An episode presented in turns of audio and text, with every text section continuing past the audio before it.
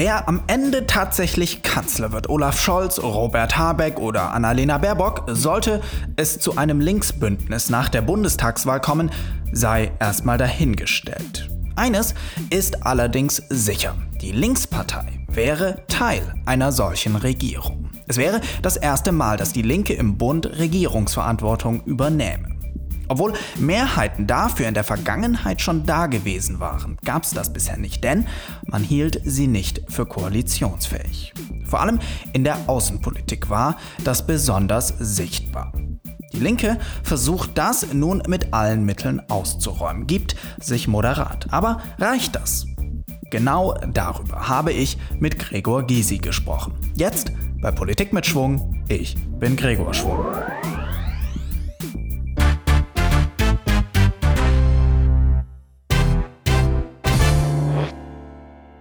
Ich begrüße jetzt äh, bei mir den langjährigen Fraktionsvorsitzenden der Linkspartei im Deutschen Bundestag und den heutigen außenpolitischen Sprecher der Fraktion, Gregor Gysi. Schön, dass Sie da sind. Ich freue mich, dass wir auch da sind. Herr Gysi, Sie wurden im Mai diesen Jahres zum außenpolitischen Sprecher ernannt und das ist ja nach Ihrem Rückzug 2015 aus der Fraktionsspitze kann man ja so als politisches Comeback sehen in nochmal ein Spitzenamt. Was reizt Sie denn so an der Außenpolitik, dass Sie sich nochmal in so eine Aufgabe stürzen? Naja, ein Comeback ist das nicht, wenn man Parteivorsitzender, Fraktionsvorsitzender war. Bloß sie wollten alle, dass ich 21 nochmal für den Bundestag kandidiere. Und ich habe gesagt, ich habe ja gar keine Aufgabe im Bundestag. Ich habe nur einmal im Jahr gesprochen. Alle anderen Mitglieder meiner Fraktion haben öfter gesprochen als ich. Und dann war ich oder bin ich Vorsitzender der deutsch-griechischen Parlamentariergruppe und stellvertretender Vorsitzender der deutsch-russischen Parlamentariergruppe. Aber das ist ja keine wirkliche Aufgabe. Und Stefan Liebig als außenpolitischer Sprecher trat dann zurück und dann kamen sie an und sagten, jetzt haben wir ja eine Aufgabe für dich. Und Außenpolitik hat mich schon immer interessiert. Äh, also schon bevor ich in der Politik war, hat sie mich interessiert, aber sie interessiert mich auch jetzt. Und äh, insofern ist das ein Gebiet, wo sich mein Interesse, meine Neugier, mh, alles trifft. Das stimmt. Jetzt ist die Außenpolitik ja auch ein Schlüsselthema schlechthin in der Frage, wie koalitionsfähig ist die Linkspartei. Was würden Sie denn sagen? Sie kennen ja die Positionen, die Ihre Partei so vertritt. Wo gibt es denn Gemeinsamkeiten mit der SPD und den Grünen? Unabhängig jetzt von der Koalitionsfrage, ich glaube, dass wir auf bestimmten Gebieten lernen müssen, neu zu denken. Wo stimmen wir überein? Also ich bin für die europäische Integration, das sind, soviel ich weiß, auch SPD und Grüne. Äh, ich bin aus strategischen Gründen haben wir ein Interesse an guten Beziehungen zu den USA, zu China und zu Russland. Bei den USA sehe ich das bei den anderen Parteien auch. Bei Russland und China sehe ich es zumindest bei einem beachtlichen Teil der SPD, bei den Grünen sehe ich es weniger. Also hier müsste eine Verständigung erzielt werden. Äh, natürlich, glaube ich, sind wir uns auch einig, dass Deutschland vorbeugend bei Konflikten tätig werden sollte, auch vermitteln soll in Konflikten. Und dann beginnt der Widerspruch. Wenn man in Konflikten vermittelt und Lösungen anstreibt, kann man nicht gleichzeitig militärisch auf der einen Seite stehen. Die Beziehungen zu Russland sind hier ein guter Stichpunkt. Am 20. August wurde der russische Oppositionelle Alexei Nawalny mit dem Nervenkampfstoff der Novichok-Gruppe vergiftet. Gregor Gysi hatte damals gemutmaßt, dass auch Gegner der Gaspipeline Nord Stream 2 dahinter stecken könnten. Deshalb meine Frage, halten Sie das immer noch für plausibel? Erstens halte ich das für plausibel, aber zweitens muss es nicht stimmen. Es ist ganz einfach, es ist alles Spekulation. Und warum sagen, warum haben Sie das, das dann gesagt? Kann ich Ihnen sagen, weil die anderen nur spekulierten und da habe ich gesagt, dann kann ich auch eine Gegenspekulation. Aber wer hat spekuliert von den anderen? Na, alle, die sagen, Putin war's. Ist doch ganz klar. Der, naja, der Nawalny wurde ja mit Novichok vergiftet. Und, ja, und das ist ja ein. Novichok trägt Putin immer in seiner Tasche rum. Er saß auch im Flugzeug und hat ihn vergiftet. So, also meint man, der Geheimdienst hätte das in seinem Auftrage getan. Ich glaube, dass das alles ziemlicher Blödsinn ist, weil sie Russland nicht kennen. Erstens, der Geheimdienst operiert ziemlich unabhängig. Zweitens, es gibt Gebietsfürsten. Aber das wäre doch ein dramatisches Lassen Signal. Lassen Sie mich mal kurz zu Ende okay. sagen, auch wenn es dir nicht gefällt. Nein. Es gibt Gebietsfürsten, und äh, Nawalny war auch denen hinter Korruption hinterher. Da können auch die den Auftrag gegeben haben. Dann gibt es wirkliche Gegner äh, äh, dieser Pipeline. Auch die können es gewesen sein. Ich ziehe meine Spekulation sofort zurück, wenn die anderen ihre Spekulation zurückziehen. Worauf wir drängen müssen, mit allen Mitteln, ist Aufklärung. Und äh, es ist ja auch so, also die deutschen Ärzte haben bestätigt, wenn die Besatzung keine Notlandung gemacht hätte, wäre er gestorben. Wenn die russischen Ärzte ihn nicht ins künstliche Koma und entsprechend versetzt hätten und entsprechend behandelt hätten, wäre er gestorben. Also ist er gerettet worden.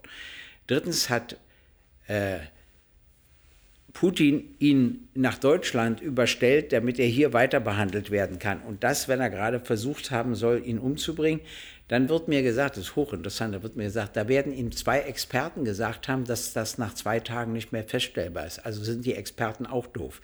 Die wissen nicht, dass das Bundeswehrlabor in der Lage ist, das festzustellen. Das glaube ich wieder keine Sekunde. Verstehen Sie, jeder reimt sich so sein zusammen und ich finde, davon müssen wir weg. Die Forderung nach Aufklärung ist völlig richtig. Und ich habe auch zu Maas gesagt, ich ziehe meine Spekulation sofort zurück, wenn er seine zurückzieht. Und er sagt, es gibt so viele Indizien. Was sagt Ihnen der, denn der Fall Skripal? Rechtsanwalt erlebt habe, wo alle Indizien gegen A sprachen und dann war es B, kann ich Ihnen gar nicht erzählen.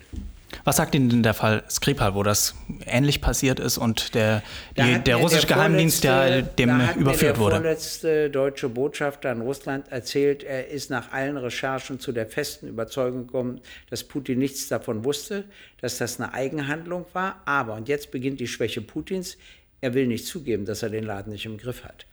Äh, weil er dann ja sagen müsste, dass sie eigenständig sowas machen. Aber davon war der zum Beispiel fest überzeugt. Und das hat auch eine Logik. Ich kann Ihnen auch sagen, weshalb. Wenn er das angeordnet hätte, müsste er selten dämlich sein, denn nie wieder würde ein Staat mit ihm einen Spion austauschen, wenn er versucht, ihn hinterher umbringen zu lassen. Dann braucht man den nicht mehr auszutauschen. Insofern ist das gegen seine Interessen. Aber so ein Geheimdienst oder auch so, so mittlere Chargen haben eben wiederum ihre eigenen Interessen. Wir haben das mal erlebt in Polen. Da wurde ein Pastor umgebracht von zwei Geheimdienstleuten. Die sind auch verurteilt worden noch unter Jaroselski und alle haben vermutet, dass es natürlich von ganz oben gekommen ist. Und äh, nach der politischen Wende haben sie alles untersucht. Nein, es waren diese beiden, äh, die wütend waren und dachten, ach, das können wir uns herausnehmen, das können wir machen. Dann sind sie ja verurteilt worden und müssen ihre Strafe auch heute noch verbüßen. Jetzt will ich das gar nicht weiter bewerten, wie realistisch es ist, dass Putin nach 20 Jahren im Kreml nicht über die Kontrolle des Geheimdienstes verfügt.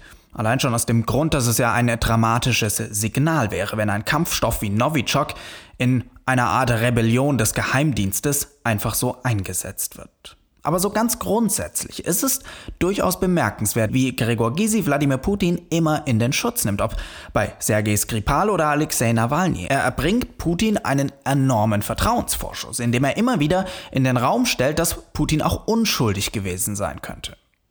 Wenn man das mal in den Kontext auch anderer Provokationen aus Moskau stellt, den Hackerangriff auf den Bundestag oder die Ermordung eines tschetschenischen Dissidenten in Berlin am helllichten Tag etwa, beides Akte, die übrigens nachweislich vom russischen Geheimdienst ausgeführt wurden, dann hat mich schon mal interessiert, wo dieser Vertrauensvorschuss eigentlich herkommt.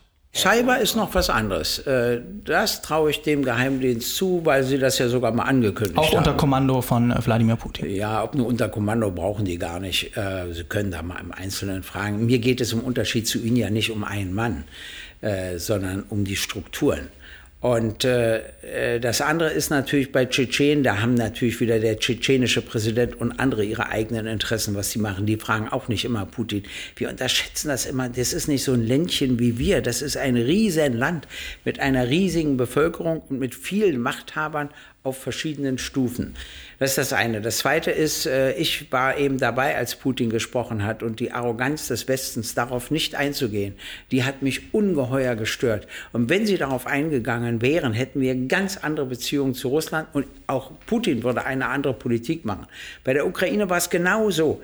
Im Außenministerium ein Streit. Die einen haben gesagt, es geht nur mit der EU, mit der Ukraine und Russland. Wir müssen uns verständigen und dann können wir alles machen. Und die anderen haben gesagt, Russland brauchen wir nicht mehr. Und die haben sich durchgesetzt. Wie geht's denn und dafür weiter? kriegen wir die Quittung noch heute. Wenn man gute Beziehung zu einem Land haben will, braucht man ein Grundvertrauen. Ein Grundvertrauen besteht nicht darin, dass man übereinstimmt, sondern dass man weiß, es stimmt, was er mir sagt und es stimmt, was ich ihm sage. Man belügt sich nicht, auch nicht bei unterschiedlichen Auffassungen. Oder man sagt, ich sage dazu nichts. Aber das, das ist ja jetzt auch zerstört, dieses Das ist zerstört. Das muss neu aufgebaut werden. Und der erste Satz unseres Außenministers, als er Außenminister wurde, wir müssen härter werden gegenüber Russland. Das Ergebnis war, dass er der erste deutsche Außenminister ist, der beim Antrittsbesuch nicht vom Präsidenten empfangen wurde, wurde, sondern nur vom Außenminister. Ob das so klug ist, weiß ich nicht. Außerdem haben wir im Unterschied zu den USA ein anderes strategisches Interesse an guten Beziehungen zu Russland. Da sagt inzwischen auch der Außenminister, dass ich recht habe.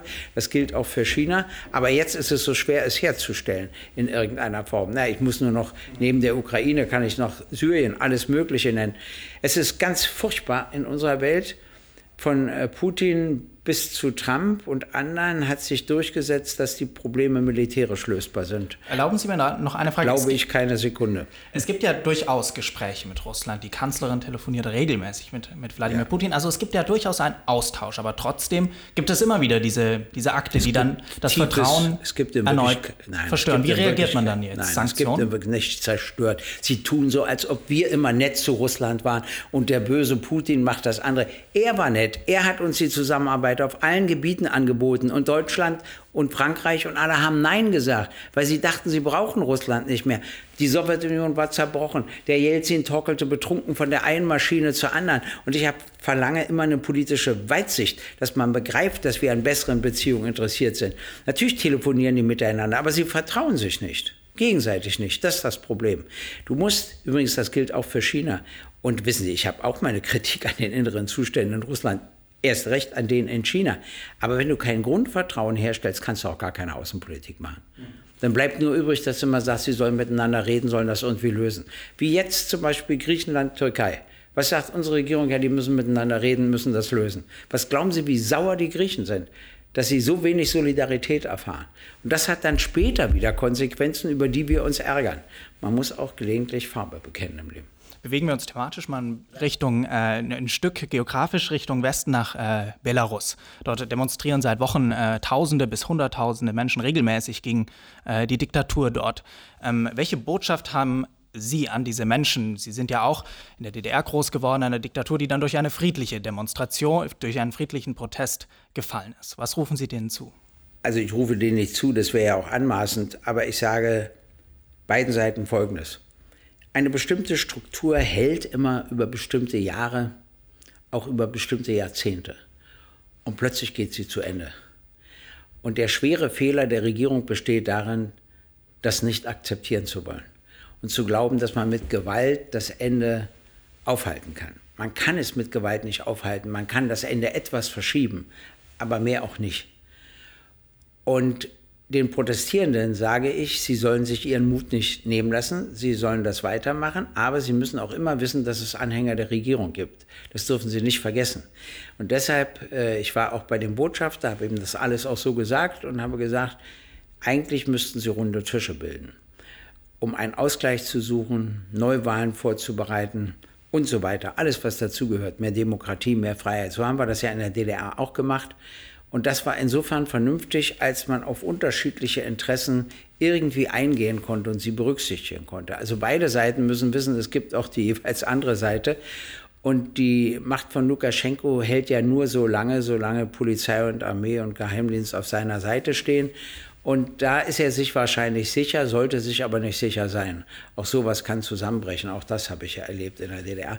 Mit anderen Worten, ich glaube, dass die Zeit von Lukaschenka vorbei ist. Aber er will es nicht wahrhaben und es kann noch Opfer kosten, wenn man nicht so schnell wie möglich einen Weg findet zu runden Tischen, um einen Ausgleich in der Gesellschaft zu suchen. Außerdem habe ich natürlich dem Botschafter noch gesagt, dass Belarus einen Vorteil hat, es gibt kein Westbelarus. Ne? Das war ja die Schwäche der DDR, dass es noch einen anderen deutschen Staat gab. Wie sollte die Europäische Union oder Europa generell auf so eine Lage reagieren die ja direkt an der eigenen. Ja, die Schwierigkeit Grenze. besteht darin, dass äh, wir immer so tun, als ob wir das alles managen können. Können wir ja gar nicht. Äh, man muss verhindern, dass von außen eingegriffen wird. Weder Russland darf eingreifen, noch die NATO. Äh, Putin sagt, er greift nicht ein, wenn die anderen nicht eingreifen. Warten wir es ab. Ich hoffe, dass es dabei bleibt. Äh, man darf dann auch nicht indirekt so heimliche Geldüberweisungen machen, weil sowas kommt immer raus. Aber man kann natürlich öffentlich unterstützen, in den Medien, mit Kundgebungen, mit Demonstrationen. Die nächste Frage ist immer die der Sanktionen. Ich bin ja kein so Freund von Sanktionen, weil die meisten Sanktionen treffen ja nicht die Regierung, sondern immer die Bevölkerung. Die Regierung findet schon Auswege. Personensanktionen sind noch was anderes, äh, wo du also kein Wirtschaftssanktionen, da bin ich immer dagegen. Das scheitert im Augenblick in der EU an Zypern und das wiederum weil die Einspruch erheben. Das scheitert daran, dass die EU nicht bereit ist, Sanktionen gegen die Türkei äh, auch nur anzudrohen, wo ja die Kriegsschiffe der Türkei rund um Zypern stehen. Und da verstehe ich wieder auch die Zyprioten. Das ist das einzige Mittel, was sie haben. Aber dafür werden sich nun wieder die Belarusen bedanken, dass sie Opfer von dem Ganzen wären. Sehen Sie, und das ist Außenpolitik. Ein Grund ist ja auch die Einstimmigkeit in der Europäischen Union. Angenommen, Sie sind in der neuen Bundesregierung vertreten, würden Sie darauf drängen, dass sich Deutschland für die Abschaffung dieses Einstimmigkeitsprinzips einsetzt? Ja, es gibt, es gibt Ausnahmen, wo es das geben muss. Darüber muss man sich verständigen und ansonsten wäre ich für Mehrheitsentscheidung komplizierten, nicht einfach von Stimmen, muss man auch Bevölkerung, alles Mögliche genau, qualifizierte etc. So genau. qualifizierte Mehrheiten muss es geben. Äh, sonst könnte man zum Beispiel Folgendes nicht durchsetzen. Alle Staaten, sagen wir mal, nehmen anteilig Flüchtlinge auf, nur Polen, Ungarn und Tschechien nicht. Und bei Sanktionen der Gestalt, dass man wenigstens die Kosten, die das den anderen Ländern verursacht, von den Zahlungen an die drei Länder abziehen, liegen immer zwei Länder bei dem dritten Land Veto ein und also kommst du zu gar nicht. Das geht nicht. Äh, aber Sanktionen sind wahrscheinlich ein schwieriger Fall, müsste man darüber nachdenken, ob das auch mehrheitlich geht. Aber viele Fragen könnten wirklich mit qualifizierter Mehrheit entschieden werden. Und das war neu. Bisher war die Linkspartei nur für die Aufhebung des Einstimmigkeitsprinzips in der EU in Steuerfragen. Gysi zeigt sich damit offen, auch in der Außenpolitik Beschlüsse mit einer qualifizierten Mehrheit zu fassen. Ein weiterer Knackpunkt, der, der wenn es darum ginge, wenn dass die Linkspartei in eine Koalition eintritt, äh, sind die Forderungen aus ihrem Parteiprogramm aus der NATO auszutreten. Das stimmt nicht, Sie, das steht da nirgendwo. Doch, da steht, äh, wir wollen, ich habe mir das sogar aufgeschrieben, wir wollen, dass die Bundeswehr dem Oberkommando der NATO entzogen wird und die Bundesrepublik aus den militärischen Strukturen des Bündnisses austritt. Ja, das ist was anderes. Naja, das was kommt Frankreich, de facto dem ja Nein, nein, nein, nein. Das hat ja Frankreich gemacht unter de Gaulle. Die sind aus dem militärischen Teil ausgetreten, blieben aber Mitglied der NATO. Und dann später sind sie wieder in den militärischen Teil eingetreten. Ja, Sie fordern aber auch eine das Abwicklung ist, der NATO. Also, wie bitte? Sie fordern ja auch, dass die NATO aufgelöst ja, wird. Das ist wieder was anderes. Nee, nicht immer alles in einen Topf werfen. Ein Fehler war, die NATO einfach so zu belassen. Die brauchte einen Feind und hat jetzt mit ihrer Hilfe Russland gefunden, damit sie wieder ein Feindbild aufbauen kann. Aber äh, in Wirklichkeit hätte man damals schon über ein Bündnis für Sicherheit und Zusammenarbeit in Europa nachdenken müssen unter Einschluss von Russland. Ist aber alles versäumt worden. Äh, diese, unser Ziel ist langfristig, dass die NATO aufgelöst und eben durch ein solches Bündnis ersetzt wird. Das hat aber mit Koalitionsverhandlungen nichts zu tun. Weil das ist eine Vision, die darf man haben und dann muss man ja auch die Bevölkerung in anderen Ländern dafür gewinnen etc. Das andere ist mit dem militärischen Teil. Wir werden sehen, das ist unsere Forderung, da werden das SPD und Grüne anders sehen. Ich werde ja jetzt nicht schon Kompromisse vorwegnehmen. Das Einzige, was ich immer gesagt habe, ist, wenn ich Sie davon überzeugen kann, dass wir eine Vermittlerrolle spielen, dann passt dazu nicht die militärische Rolle. Und ich finde, nach unserer Geschichte hätten wir nach 45, aber nun sind wir dann gespalten worden, aber zumindest später würde uns eine Rolle als Vermittler viel besser zustehen als die Rolle als Weltpolizist. Finden Sie das wirklich so genial, dass unsere Soldaten im Kosovo sind, in Afghanistan sind, in Mali sind? Wollen wir noch nach Lateinamerika und nach China? Unsere Kriegsschiffe fahren jetzt im chinesischen Meer. Dann wundern wir uns, wenn plötzlich die Kriegsschiffe Chinas in der Ostsee sind. Ich verstehe das ja, ja. alles nicht. Ja. Äh, Vermittlerrolle. Wie, wie kann das passieren? Also wie kann das geschehen, dass Deutschland ein anerkannter Vermittler ist, der auch etwas durchsetzen kann und Macht an den Tisch bringt, ohne militärische Macht in der Hinterhand zu haben? Na, wir, haben wir haben ja die Bundeswehr. Das ändert naja, sich ja gar nicht. Nix, da fährt nichts, da schießt nichts. Wir sind auch nach wie vor Mitglied der NATO. Der Punkt ist nur, dass wenn unsere Rolle als Vermittler akzeptiert wird, wir nicht gleichzeitig schießen können. So, und das müssen dann auch die anderen NATO-Mitglieder akzeptieren. Wenn sie die Rolle akzeptieren und sagen, gut, dann setzen wir Deutschland ein, um möglichst so etwas zu verhindern, wäre das eine neue Rolle für Deutschland. Darüber würde ich gerne mit den anderen streiten. Aber ich werde jetzt Ihnen nicht vorwegnehmen, wie diese Gespräche mit SPD und Grünen liefen, wenn sie denn überhaupt stattfinden sollten. Doch es geht nicht nur um die Grundausrichtung der deutschen Rolle in der Welt, sondern auch um Entscheidungen, die regelmäßig anstehen. Und zwar die Frage nach Auslandseinsätzen der Bundeswehr. Sie müssen jedes Jahr vom Bundestag verlängert werden. Die Linkspartei will sie alle beenden. Ein Punkt, der bei SPD und Grünen Bauchschmerzen verursacht, weil das erstens ja nicht von heute auf morgen geht und zweitens Bündnisverpflichtungen Deutschlands verletzen würde. Ich habe Gregor Gysi deswegen gefragt, ob eine Linkskoalition solche Abstimmungen, die ja regelmäßig kommen werden, überleben würde. Und in seiner Antwort war dann tatsächlich zu hören, dass es ihm nicht um einen Hals-über-Kopf-Abzug der Soldaten geht. Also Afghanistan. Ich war von Anfang an strikt dagegen und ich glaube, dass wir recht hatten, also wir Launigen, wie Sie sagen, hatten recht. Dabei ist das keine Laune, sondern wirklich eine politische Erkenntnis. Aber davon abgesehen, jetzt könnte ich, wenn ich jetzt Kanzler wäre, auch nicht sofort rausgehen, weil die Taliban sagen, alle diejenigen, die der Bundeswehr geholfen haben, werden hingerichtet. Das kann ich ja auch nicht zulassen obwohl ich gegen den Einsatz war. Also muss ich eine Lösung finden. Und dann würde ich sie allerdings so schnell wie möglich zurückholen. Herr Gysi, wenn jetzt äh, es soweit kommen sollte, dass Olaf Scholz Bundeskanzler wird, Ihre Partei in eine Koalition eintritt, würden Sie gerne Außenminister werden wollen? Nee. Äh, Warum nicht? Konrad Adenauer war 73, als er Kanzler wurde, und ich werde nächstes Jahr 73. Also brauche ich doch keine Diskussion darüber. Alles klar. Okay. Herr Gysi, ganz herzlichen Dank. Bitte. Tschüss. Und das war Politik mit Schwung. Das Interview mit Gregor Gysi habe ich am 28. September geführt. Ich werde mich jetzt erstmal in eine kleine verspätete Sommerpause verabschieden und melde mich dann am 26. Oktober wieder.